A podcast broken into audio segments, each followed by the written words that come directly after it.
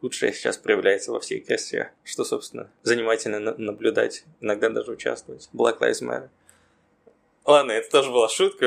Естественно, зрители не знают меня, поэтому они могут предположить, что я серьезно озвучиваю такие заявления. Но я больше отношусь к приверженцам VUM. Это не Black Lives Matter, а Василий Уткин Matter. Помните сцену из GTA San Andreas, где Си-Джей приезжает к себе домой на Гроув-стрит и произносит фразу типа «Home sweet home», что-то в этом духе, я не помню. У меня также было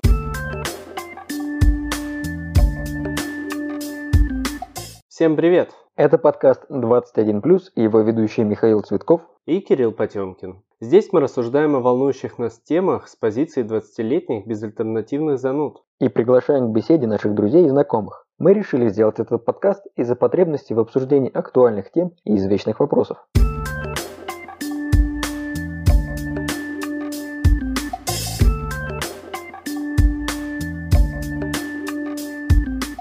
И сегодня мы хотели бы обсудить тему переездов и ассимиляции. И для обсуждения этой темы мы пригласили Эмиля Абдулаева, как он попросил себя представить, американского русского с лезгинскими корнями.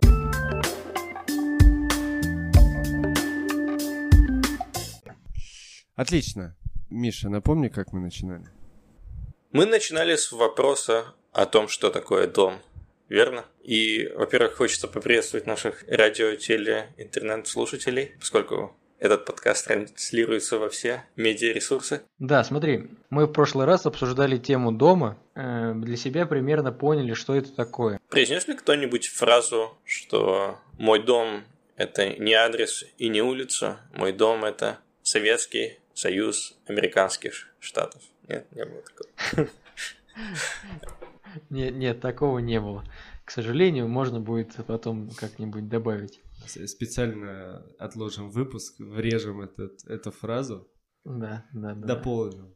Ну вот, и сегодня мы как раз хотели обсудить тему того, как люди вообще решаются сменить свой дом, переехать на новое место, в новую страну, возможно, или в какой-то кардинально другой регион. Поэтому мы хотели с тобой поговорить на эту тему, как с человеком, который, собственно, совершил этот решительный шаг и кардинально изменил свою жизнь и свое окружение. С чего начать, Михаил, Кирилл?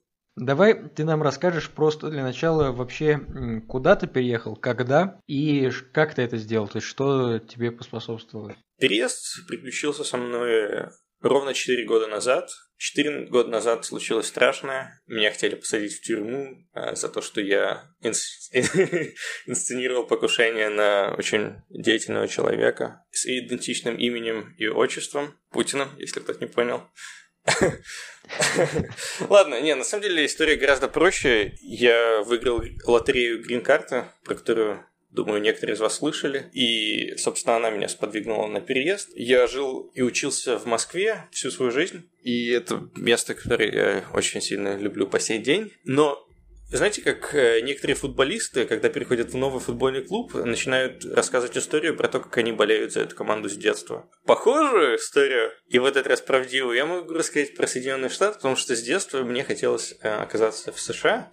Это, наверное, навеяно фильмами и культурой, которая транслировалась по российским телеканалам и интернету. И, собственно, я учился на первом курсе. В этот же год мы выиграли грин-карту всей семьей. То есть, если вы родитель, то может переехать вся семья, если детям нету 21 года. И, собственно, у нас не было никаких планов, и особого желания у моих родителей не было переезжать, но я сильно загорелся этим, я такой, да, я как раз об этом мечтал, сейчас, значит, начнем строить американскую мечту.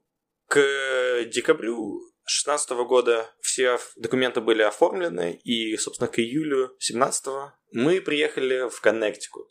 Штат Коннектикут, располагающийся между Нью-Йорком и Бостоном, оказался нашим выбором по банальной причине. Мы знали людей, которые там живут, и они нам помогли с э, начальной ассимиляцией, за что им спасибо. И, собственно, классическая история классического переезда. Грин-карта, и, собственно, все.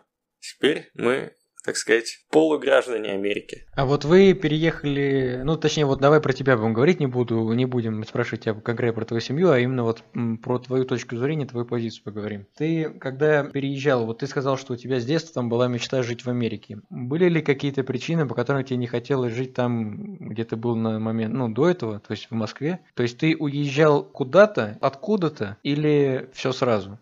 Сильных причин, чтобы переехать из России, у меня не было, потому что жизнь у меня всегда удачно складывалась, я крайне везучий человек, и потому жить в России не было для меня проблемой, учитывая то, что я пропутинец, сами знаете, поддерживаю, так сказать, внешнюю, внутреннюю политику наших... Ладно, что ж, я, я, я, я же переехал, я могу и не врать. Нет, конечно же, а, политическая обстановка меня не устраивала, но это не было не решающим, не значительным фактором. Экономическая обстановка в России тоже меня не устраивала, но это не являлось чем-то, что сильно сподвигнуло бы к отъезду из России. Скорее, желание переехать именно в Америку сыграло ключевую роль, а не желание уехать из России. Ну, это здорово, на самом деле, что тебе повезло выиграть грин-карту, что так, так маленькая такая мечта твоя осуществилась. Как, как правильно уже Эмиль отметил, везучий человек. Да, то есть выиграл.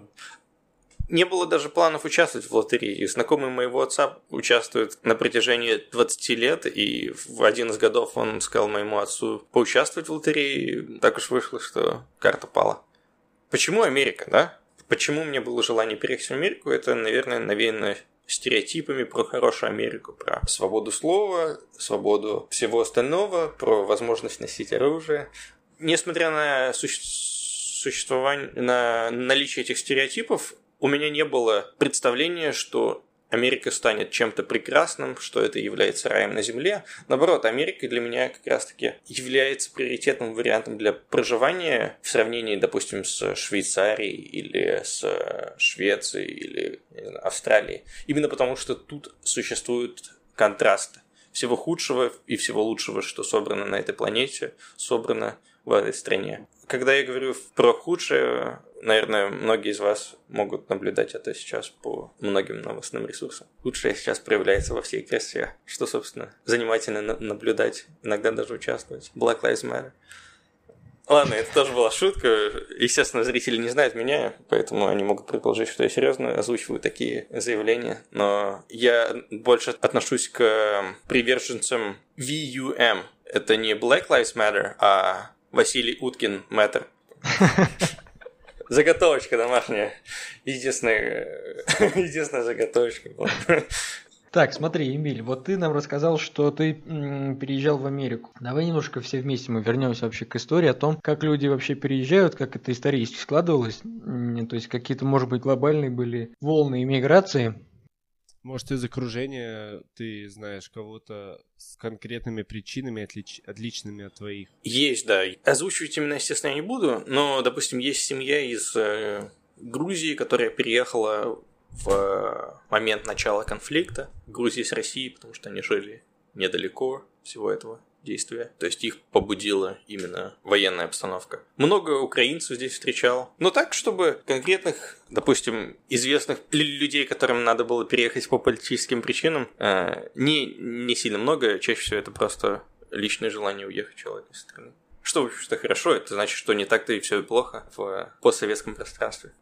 Ну, вообще, на самом деле, стоит отметить, что действительно, возможно, сейчас у большинства людей нет веских причин думать о том, что все надо обязательно переезжать. Опять же, тут еще зависит, с какой точки зрения рассматривать. Я вот, э, допустим, э, почувствовал э, на себе волну иммиграции из Украины после 2014 года. Я четко увидел эм, приток э, эмигрантов, конкретно из Украины, будучи в Варшаве. На, на лицо и, и по, общим, по общей статистике, естественно, появилось очень много украинцев, э, переехавших на ПМЖ или там по, по ряду других, опять же, легальных причин они переезжали и так далее. Ну, вообще, если как бы говорить об эмиграции в целом, с исторической точки зрения, некоторые там ученые или просто исследователи этого вопроса, они говорят о том, что любая миграция происходит из-за изменений. Изменения бывают двух видов. Иногда э, масса людей мигрирует, потому что они не хотят жить в изменившейся среде. То есть что-то изменилось у них дома, у них на родине, в среде, где они существуют, и они не хотят адаптироваться к этим изменениям. И выбирая между изменениями, которые готовы произойти, соответственно, необходимость терпеть адаптационный период у них дома, и выбирая между, собственно, вот этой адаптацией к новому дому и адаптацией к новому месту, которое может стать домом, они выбирают новое место. И, собственно, поэтому мигрируют.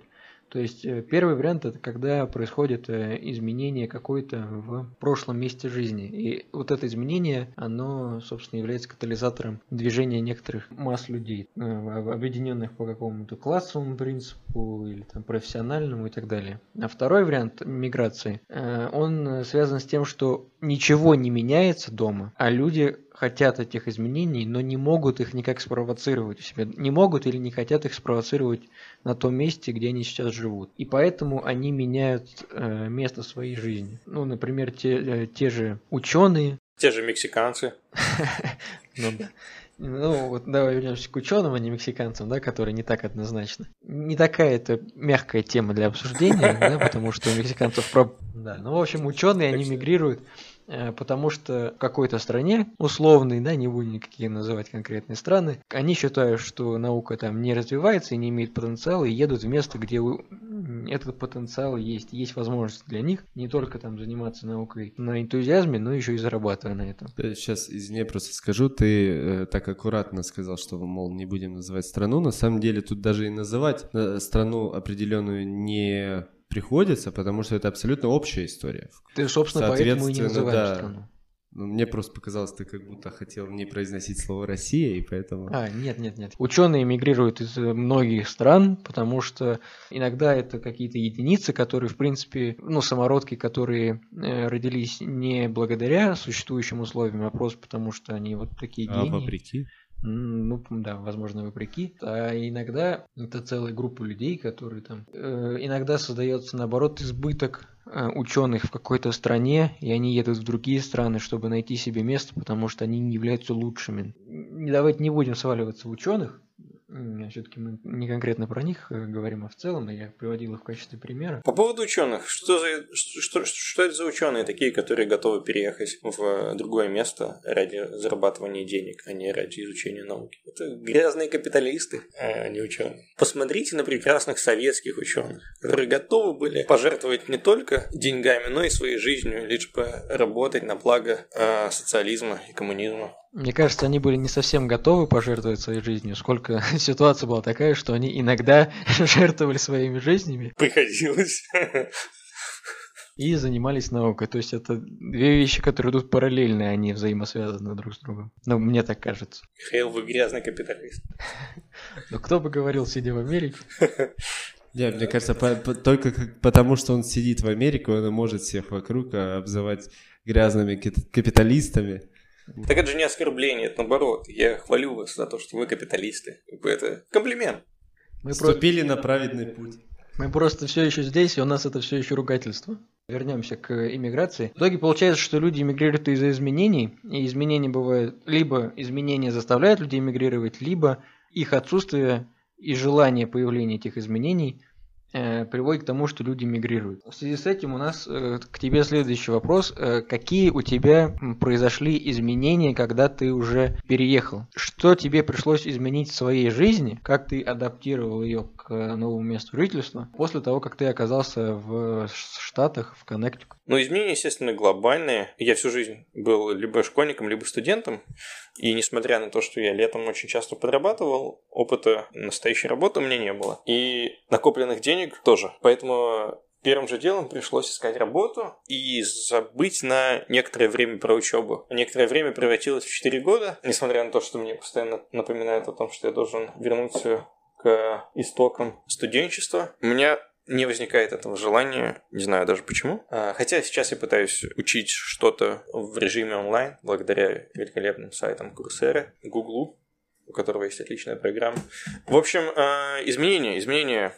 Естественно, главное изменение – это язык, потому что без языка ты не в состоянии контактировать с людьми. Благо, Михаил здесь является свидетелем. Английский у меня был прекрасный, идеальный, можно сказать.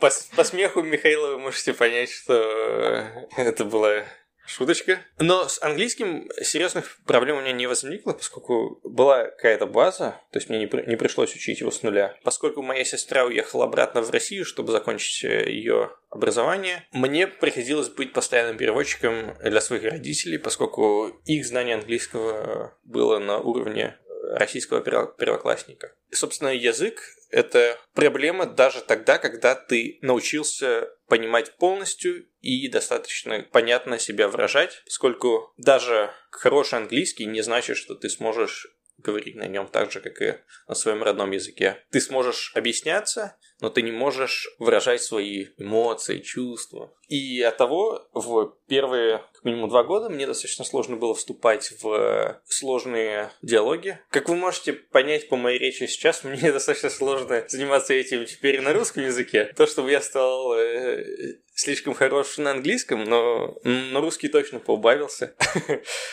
В общем, дети учите языки, и взрослые тоже, вещи полезные. А, естественно, изменилось и окружение полностью, если в России у меня было сформированное за долгие жизни окружение, то есть друзья, друзья друзей, знакомые, братья, сестры, родственники и так далее, то здесь изначально в окружении у меня не было, помимо одной семьи, в которой живет три брата, начиная с 7-летнего возраста, заканчивая 22-летним. Поэтому они стали моим первым окружением, и, собственно, друзья их стали моим вторым окружением и так далее. Потом я устроился на работу, познакомился с людьми. В общем, э, проблема общения у меня практически не возникло, потому что очень быстро познакомился с людьми, с которыми мы являемся хорошими товарищами по сей день и, вероятнее всего, до конца дней. Вот, по поводу работы вместо учебы. Первая работа мне оказалась весьма интересной. Я занимался тем, что мы устанавливали паркет, вернее не паркет, это называется карпет, но это не ковер. В общем, в магазинах по типу CVS, блин, CVS это аналог, какой в общем, грубо говоря, в магазинах мы устанавливали пол. Это был достаточно тяжелый физический труд, к которому я не привык. С первых же дней мне он понравился именно тем, что он очень тяжелый, и это то, к чему я не привык. Я помню свою первую ночь, она оказалась на Манхэттене, мы приехали туда в 3 часа утра, э, или в 2 часа утра, чтобы начать работу, пока магазин пуст. И я помню, где-то ближе к пяти я выхожу на улицу, смотрю, там Empire State Building такой красивый стоит. Я такой да, вот это американская мечта. Работать как таджики работают в э, России, только теперь в Америке.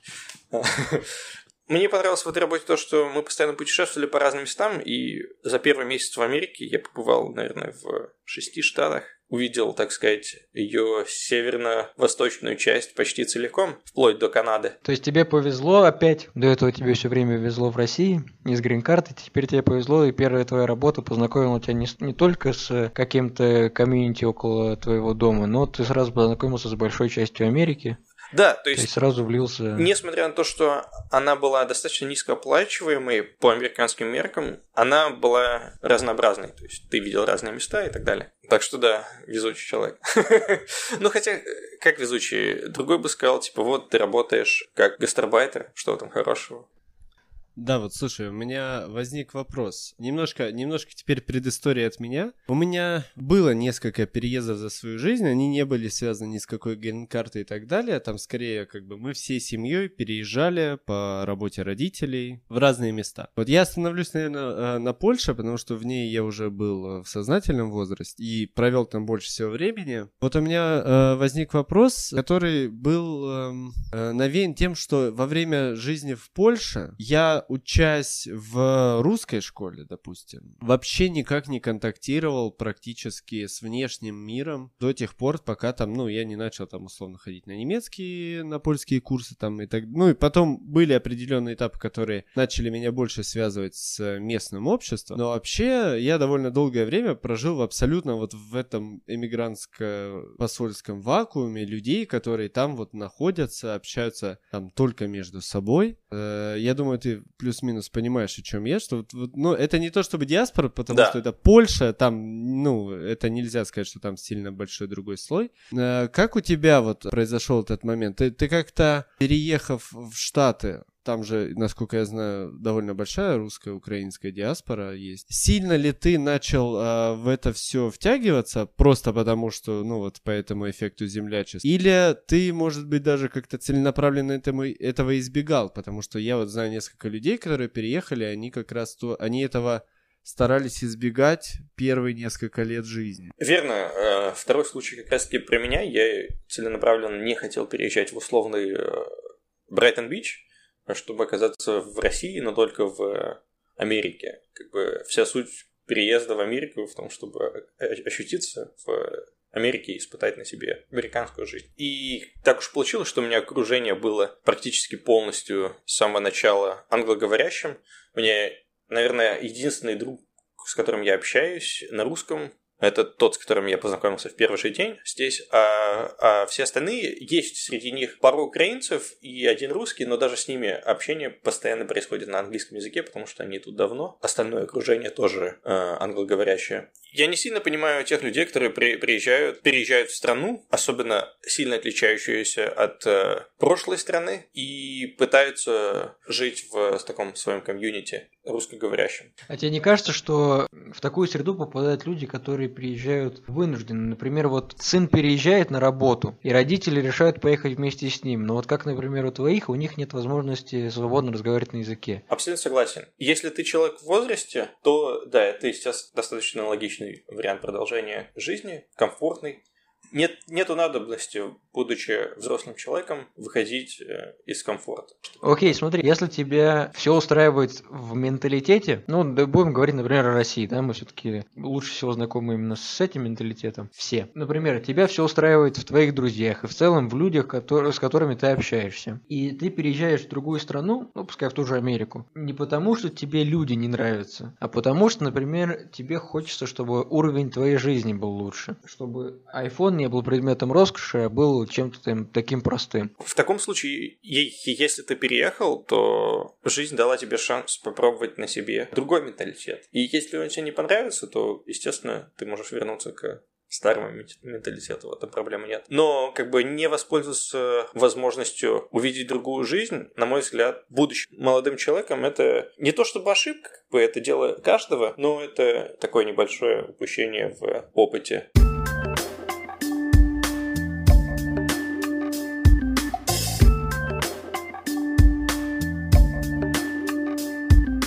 Окей, слушай, у меня вот э, тоже такой вопрос по касательной, он не сильно далеко отходит, но вот именно первое время, первые моменты, которые у тебя э, после переезда возникали, ты как, давал себе установку именно выходить на контакт, или оно как-то само там навязалось, или, может быть, ты по инерции общался с э, старыми знакомыми из Москвы, там, с какими-то друзьями? Все, что ты перечислил в совокупности, то есть э, я продолжил общение с э, своими друзьями из России, потому что зачем прекращать, Михаил сидеть. Так уж вышло, что по инерции я там знакомился с людьми, даже не пытаясь. И я в том числе подталкивал себя на то, чтобы находить э, общение. И то, что мне нравилось в Эмиле 4 года назад, это то, что я был гораздо более активным, потому что я, допустим, не помню, чтобы я за последний там год или два искал кого-то, потому что как бы тут уже у меня сложилась комфортная обстановка, где тебе не приходится искать что-то. И это как бы меня слегка печалит, потому что от этого я становлюсь менее активным и узнаю, получаю меньше вещей, чем мог. Поэтому опять пора переезжать. Смотри, я э, хочу продолжить мучить тебя немного вопросами о твоей адаптации. Вот ты упомянул язык, сказал, что к нему пришлось привыкать, ну и там учить его и так далее. Ты упомянул, что ты э, знакомился с новыми людьми и старался не общаться с э, такими же иммигрантами, как ты, чтобы именно привыкнуть к местному менталитету. Собственно, этот менталитет, ты к нему как быстро привык, был ли для тебя каким-то очень неожиданным? Или ты как раз-таки из этих фильмов и прочей поп-культуры, которые который тебя изначально расположила к Америке, э, уже был готов ко всем аспектам э, местных жителей, влился, точнее, вошел в этот менталитет как горячий нож масла. Помните сцену из GTA San Andreas, где Си Джей приезжает к себе домой на Гроув-стрит и произносит фразу типа «Home sweet home», что-то в этом духе, я не помню. У меня также было, приехал из аэропорта, мы едем, и, и, и, и я вижу, улица называется Гроув-стрит, и я такой «Ого, попал». Ну, и, и такой, типа, тоже на байке подъехал к своему периметру, поздоровался со своими черными корешами. Типа, я вот сам, нига. Так это надо вырезать, я все-таки тоже живу, меня уволить могут за такую фразу. А я хотел как раз поздравить, типа, э, мог сказать э, слово на «н», да, и как бы не оборачиваясь. Э, да, к сожалению, нет. Я все-таки не... Вы слышали про этого парня из Австралии? который ведет стримы в чат-рулетке, где он сидит с блэкфейсом и оскорбляет э, чернокожих ребят. В общем, я никак не хочу распространять расизм и любые его формы, но всем советую заценить пару его а, видеороликов так сказать, на правах рекламы. Я забыл его имя, поэтому вам придется постараться найти его самого. Очень смешно. Очень легко ищется. И что удивительно, как бы это банальная и тупая идея, то, что он делает, но из-за противоречия, которое возникает, когда он это делает, типа, да так же нельзя, это становится смешным. Хотя, допустим, если бы он это делал 10 лет назад, никто бы на это не смотрел, потому что, ну, все подумали, ну, просто тупой идиот. А сейчас он, как бы, так сказать, нон-конформист, и э, людям это заходит, даже мне зашло. Стыдно, но зашло. Слушай, вот еще у меня к тебе вопрос как раз по поводу этого N слова, слова на N. Тебе можно, Миш.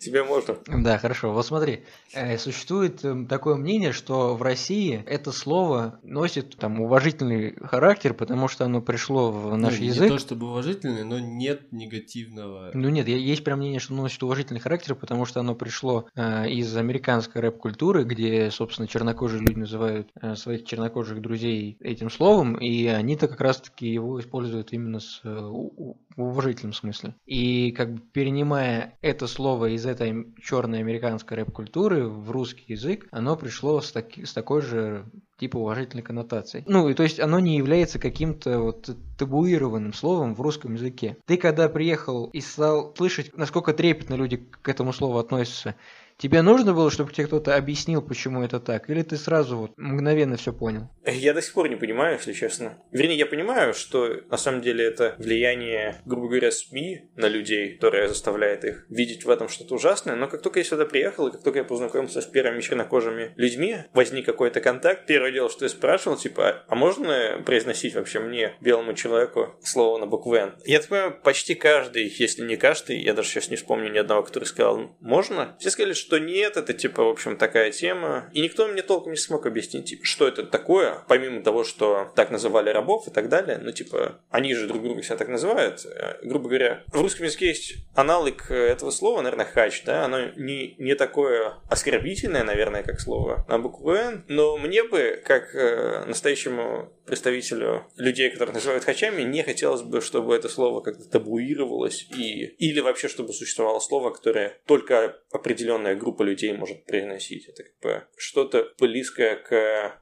какой бы термин подобрать? В общем, э, российская цензура. Не называть людей нигером. Ты идешь к тому, что то, что какая-то конкретная группа людей может употреблять это слово, какая-то нет, и делятся эти группы людей по цвету кожи, это создает лишний прецедент для расизма, э, а не, наоборот, решает его проблему. Конечно, ведь Расизм, он работает в обе стороны, во все стороны. Несмотря на то, что нам в Америке пытаются доказать, что расизм он только односторонний, и, допустим, черный человек не может быть расизмом. А любому адекватному человеку понятно, что это чушь полная. Создавая привилегии одной группе, ты как бы дискредитируешь другую и создаешь расизм. У меня есть одна история. Она такая, скорее, это, это не лично моя история, это просто история, которая действительно меня глубоко задела. То есть я питаю максимально теплые чувства представителем научных профессий. Вот в любом случае, там любой ученый, там лаборант, неважно, если ты там занимаешься. У меня почему-то это сразу вот какой-то трепет вызывает, что этот человек, ну, действительно там в своей области. Перефразирую,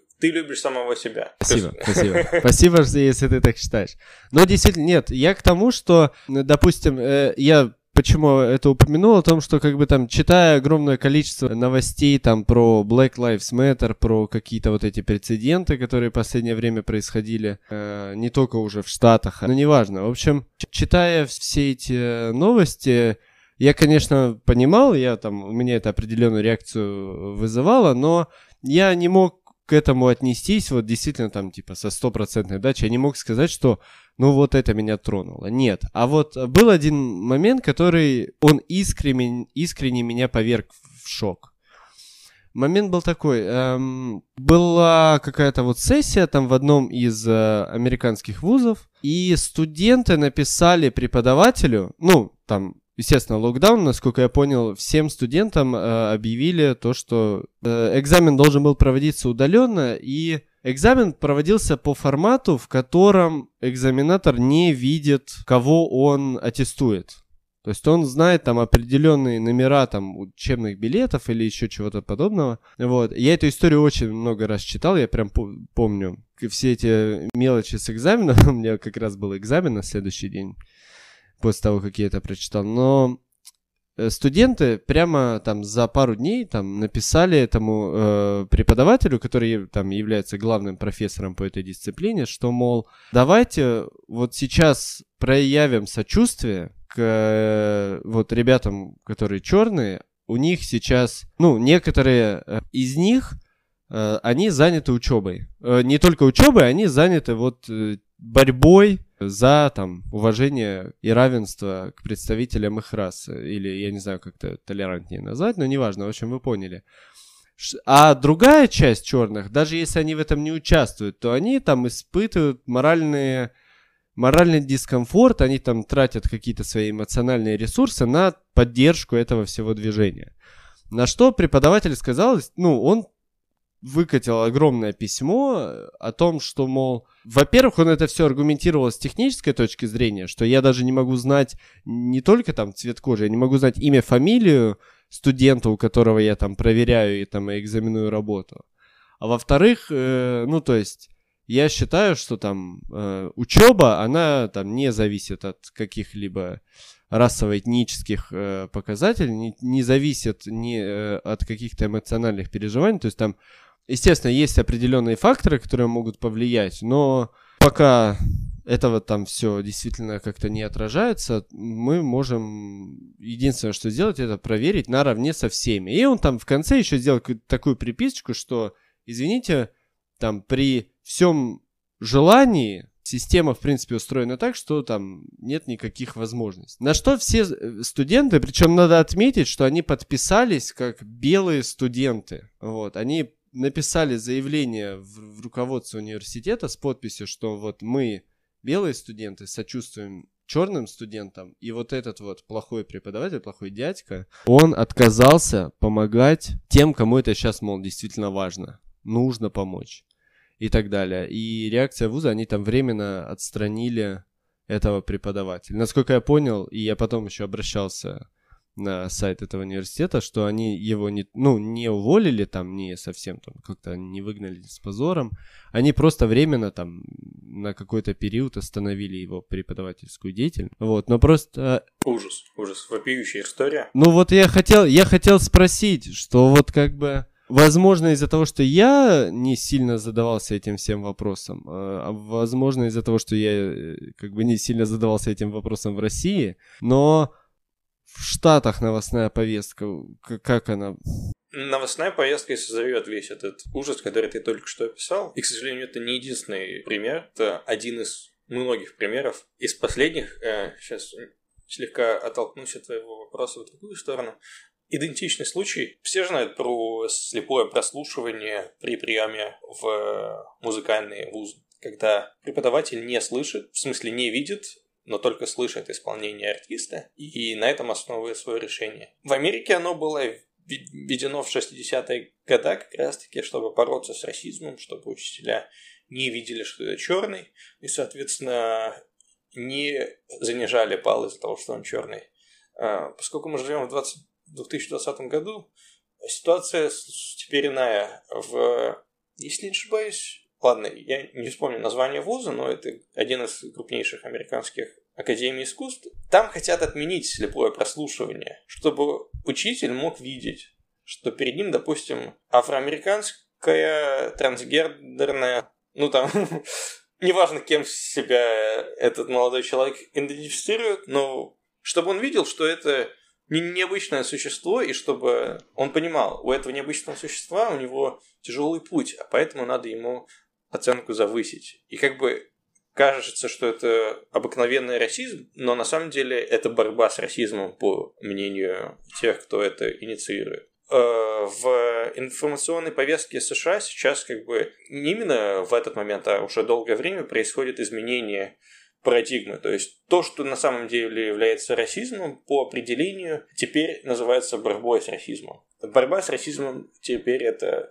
сам расизм. И вот у меня, у меня один прям вопрос. Э, я не знаю, им хоть закрывай вообще эту тему с обсуждением расизма, который на самом деле э, нас с Мишей очень волнует, и это у нас такой незакрытый гештальт. Вот, но у меня вопрос возник. Вот ты сейчас просто начал это рассказывать про отношение к, там, как это называют, борьбой с расизмом, еще что-то. У меня Э, мне как-то показалось, что у нас вот, по крайней мере, у троих, а может быть даже у многих, кто это послушает, будет примерно похожая история с восприятием вот этой истории, которая, ну, Black Lives Matter, течением и со всеми вытекающими событиями и последствиями, которые оно сейчас. У нас какое-то отношение, возможно, ну вот из-за вот этой обособленности и того, что мы не были затронуты тем, что как раз сейчас вот у них обсуждается и так далее. Ты э, как-то пытался, мне вот просто интересно, э, ты как-то пытался своему окружению американскому донести свою позицию так, чтобы не обязательно они изменили свое мнение, но вот, может быть, даже кто-то из них сказал бы то, что, а, в принципе, логично. Или это каждый раз вот такой вопрос а журналист. Или каждый раз, когда ты им пытался это объяснить, они говорили, что раз ты белый цисгендерный э, мужчина, то тебе и нельзя на эту тему рассуждать. К счастью, хвала Аллаху и Богу и всем остальным, э, большинство моего окружения это американские редники. Ну, вообще, конечно, неправильно их называть реднеками, потому что они ими не являются, но если сравнивать с их классическим американцем, голосующим за, за демократов, то они реднеки, то есть они за вторую поправку, против абортов, за то, чтобы водить трак пьяным. Ну ладно, и, и, и, в общем, большинство моего окружения, они придерживаются примерно таких же консервативных взглядов, как и я, хотя я не назвал бы себя консерватором, потому что если меня называть консерватором, то это очень печальное положение для консерваторов, потому что как бы если раньше консерваторы это прям такие строгие ребята, то сейчас американские консерваторы это ребята, которые выступают за нелегальную миграцию. Все сместилось влево.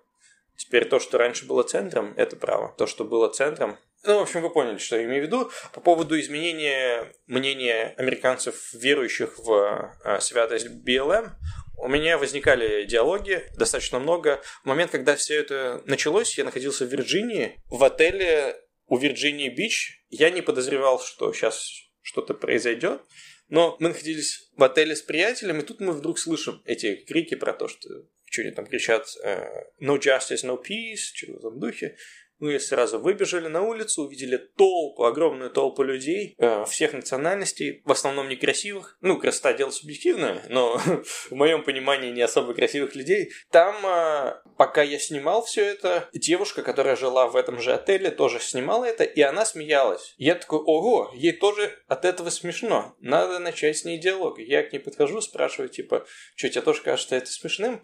Она, и она вообще, у нее просто пукан подгорел, э, извините за такое выражение. Она типа, мне не смешно, наоборот, это, это такое событие, это очень важно. Она спросила у меня, откуда я, я говорю, я из России. Ну вот, ты из России, ты, ты белый мужчина, тебе вообще не понять, о чем идет речь. Но я, конечно, сильно расстроился, потому что я думал, все, сейчас начнется отличный диалог. Но, к сожалению, отличного диалога не получилось.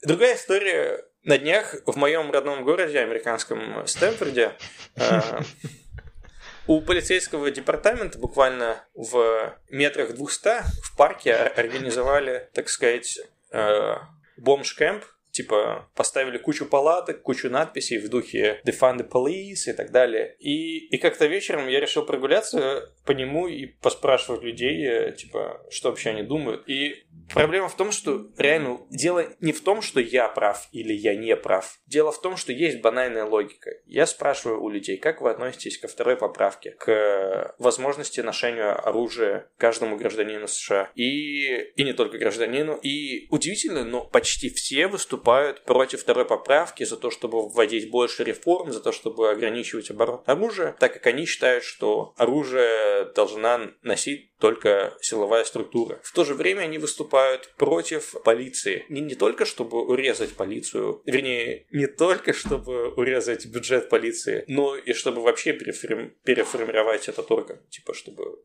существовала народная дружина, так сказать. При этом у них есть тот же опыт с автономной республикой Capitol Hill из э, Вашингтона, где товарищам удалось организовать коммуну, которая не смогла продержаться и двух недель без возникновения самого высокого рейтинга убийств. Не рейтинга, а показателя убийств э, на, на, на душу населения и там ограблений и так далее. В общем, у людей банально отсутствует логика. Я не думаю, что это... Погоди, пожалуйста, ты говоришь, ты говоришь, что противоречие в том, что вторая поправка запрещ... ну, в смысле, отмена второй поправки лишить людей оружия, но в то же время люди хотят наделить людей этим оружием, чтобы они пользовались им в качестве э, народных дружин, правильно? Ты в этом противоречие видишь? Я просто не, не улавливаю до конца. Нет, нет, я, наверное, неправильно выразился. Я имею в виду, что люди против того, чтобы существовала полиция, и против того, чтобы у людей было оружие, чтобы себя защищать, так как их должна защищать полиция. Если нету полиции и нету у тебя возможности себя защищать, то кто тебя будет защищать? Никто. Это проблема не только логики американцев, я думаю, это проблема логики среднестатистического человека, потому что людям достаточно легко верить в противоречие друг другу убеждения. То же самое можно наблюдать и в России, и в условном Конго. Важно сделать так, чтобы людей было достаточно возможности получать информацию из разных источников, чтобы, чтобы видеть эти противоречия. Допустим, ты спрашивал про СМИ, вот практически целиком и все СМИ а, в Америке, за исключением нескольких каналов по типу Fox, оно выступает с ярко выраженной с левой повесткой. Э, э, это не то чтобы даже демократы, это настоящие социалисты на, на каждом телеканале. Там CBS, CNN, в общем, все эти каналы. Поэтому людям надо уходить в интернет. И люди, которые уходят в интернет, они сталкиваются со следующей проблемой. В интернете тоже основная масса выступает за эту повестку. И, допустим, правым ресурсам гораздо сложнее выживать на платформах общепопулярных, типа YouTube, Twitch или Твиттера. И как бы получается ситуация, когда урезается ты говоришь, что в стране со свободой слова есть очень четкая градация, какое слово можно говорить, а какое нет. Точнее, какое более предпочтительно, а какое менее предпочтительно. Именно.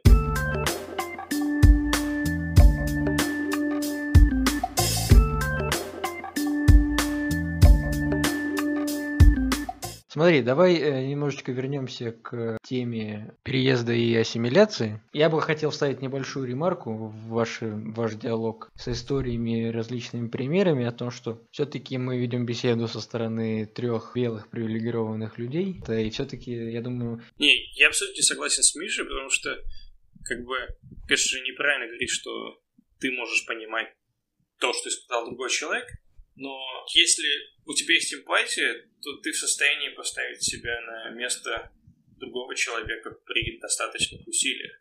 Поэтому нельзя как-то говорить, вот, вот раз ты богатый, значит, ты не можешь думать о проблемах бедных. Или там, ты не ощутишь всю тяжесть этого. Естественно, ты не ощутишь, но большинство черных, большинство притесненных групп, они на сегодняшний день не переживают то, что переживали их предки. Поэтому они тоже не имеют права говорить то, что мы понимаем, что такое рабство. Потому что они не понимают, что такое рабство в полной мере. Они в такой, э, такой же мере, как и мы, лишь рассуждаем об этом. Просто почему-то их мнение ставится выше, чем белого мужчины. Я хотел как раз абстрагироваться от этого, рассуждения, что мы можем понять, что мы не можем понять, и кто вообще может понять.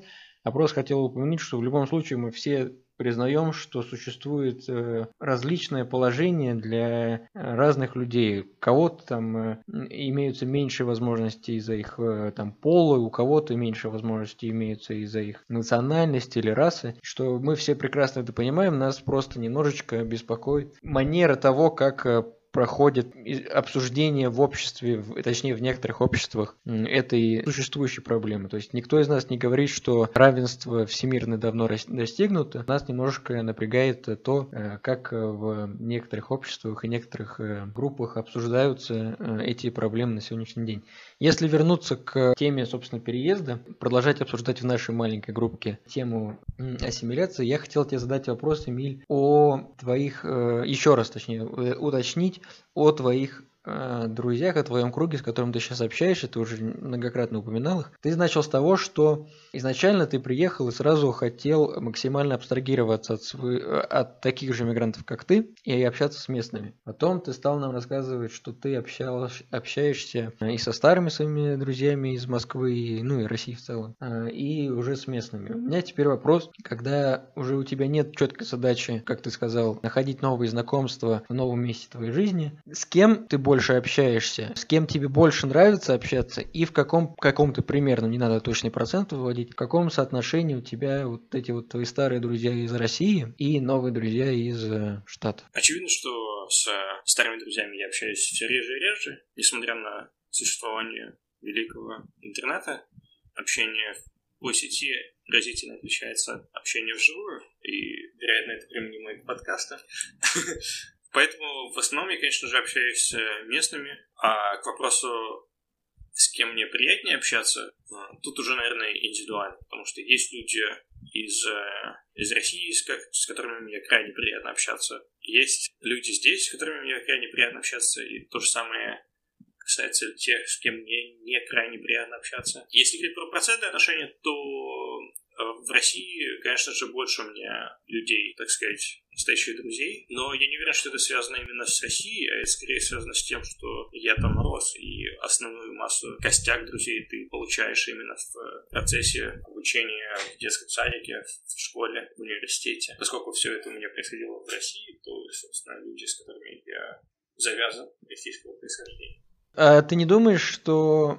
Смотри, э, есть такое выражение... Сказано великим классиком. А именно... Дайте угадаю. Да, давай, давай ты сейчас угадаешь, что за классик эту фразу сказал.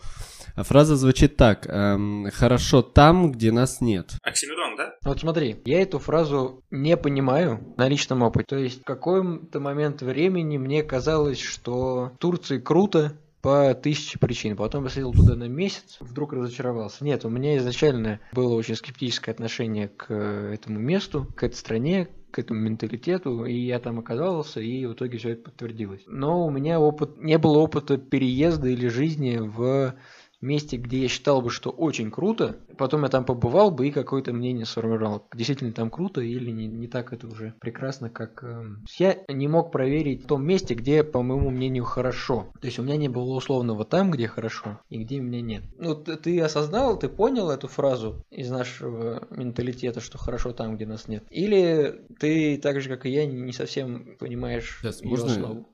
Можно я просто хочу вклиниться в этот момент? Э, просто с той стороны, как Миша, мне кажется, ну, он сам сказал, говорит, я не понимаю полностью смысл этой фразы. Так вот, э, я хочу вот как раз как промежуточный человек выступить и как раз вклиниться между вами. И мне кажется, я э, смысл я бы сказал так, лично я понял один из там возможных смыслов этой фразы. Мне кажется, тут самая большая привязка не только в том, что хорошо там, где нас нет, то есть и вот это вот условное хорошо, куда ты стремишься. Это не всегда какая-то стрелка, направленная на вот то самое хорошо, и ты стараешься туда попасть. Тут скорее о том, что ты уже находишься не там, где ты до этого чувствовал себя там хорошо или плохо, неважно. Ты познал одно место, ты там попал в другое место, в точку Б. Ты э, там условно переехал, может быть, не в самую идеальную страну, может быть, ты там и не так уж идеально хотел там переехал из России в Польшу, там, естественно, там, а хотел в Америку. Тебе не, не нравилось одно в России, ты пере, переехал в Польшу, тебе в Польше не нравится определенная часть, но при этом как бы и так и, и в России, и в Польше тебе хотелось все равно в Америку. Но при этом, переехав в Польшу, ты будешь э, смотреть на Россию по-другому. Некоторые вещи станут милее из-за своей отдаленности, станут роднее из-за того, что ты все-таки больше принадлежишь там вот как раз в нашем случае к России и так далее. Мне кажется, один из смыслов как раз этой фразы в том, что ты, познав одно место, начинаешь всегда идеализировать, ностальгировать с теплыми оттенками по этому месту, как раз именно потому, что тебе его в какой-то степени не хватает. Или ты уже... Ты осознал, что там, может быть, что-то тебе нравилось, а ты этому не придавал большого значения. Твоя какая трактовка, Эмиль, этой грибоедовской фразы? А, грибоед? Он, он, он, сейчас за, он загуглил, он загуглил. Я думал, так сыграл. В общем, я согласен и с Мишей, и с Кириллом, в смысле, с вами. Потому что у вас у обоих есть позиции с которыми сложно согласиться, как бы невозможно не ностальгировать, особенно потому, если где ты провел детство. Если оно не было, естественно, ужасно. В целом, если у тебя обычное детство, то ты неизбежно будешь по нему ностальгировать. С Михаилом я согласен, поскольку я тоже придерживаюсь этой позиции, что хорошо может быть там, где мы находимся. В принципе, с кем я не согласен в этой ситуации, это с Грибоедовым, потому что хорошо там, где хорошо. Так что, товарищ Грибоедов, а это разве Грибоедов был? Я почему думал, что это не Грибоедов. Я, я знал, что это сказал кто-то там из классиков, но я был уверен, что ты сказал не Грибоедов, а Чехов. Не знаю, я... Все-таки Оксимирон, мне кажется.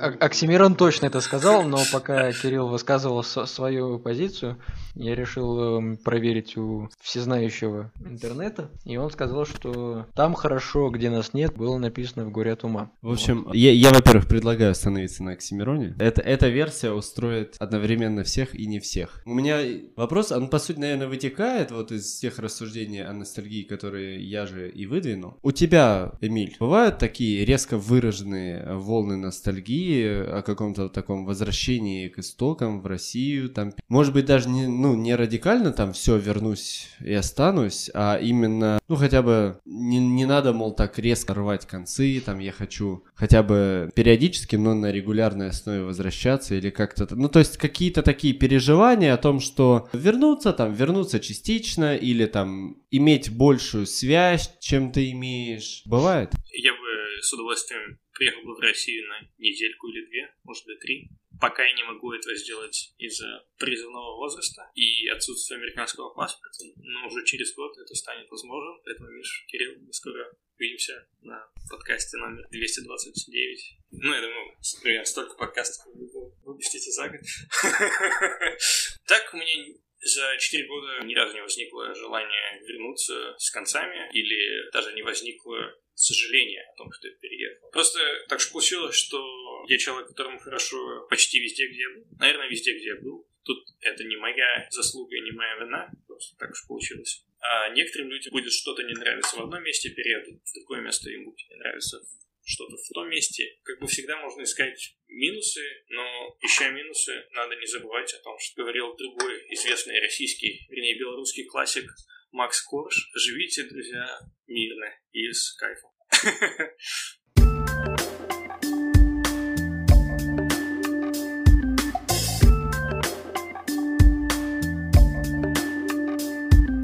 Что-то мы засиделись. С вами был Кирилл Потемкин. Он просто сам топил, говорит, типа, давай не будем друг друга представлять, они же нас и так только по голосам слышат. Он уже второй раз так делает.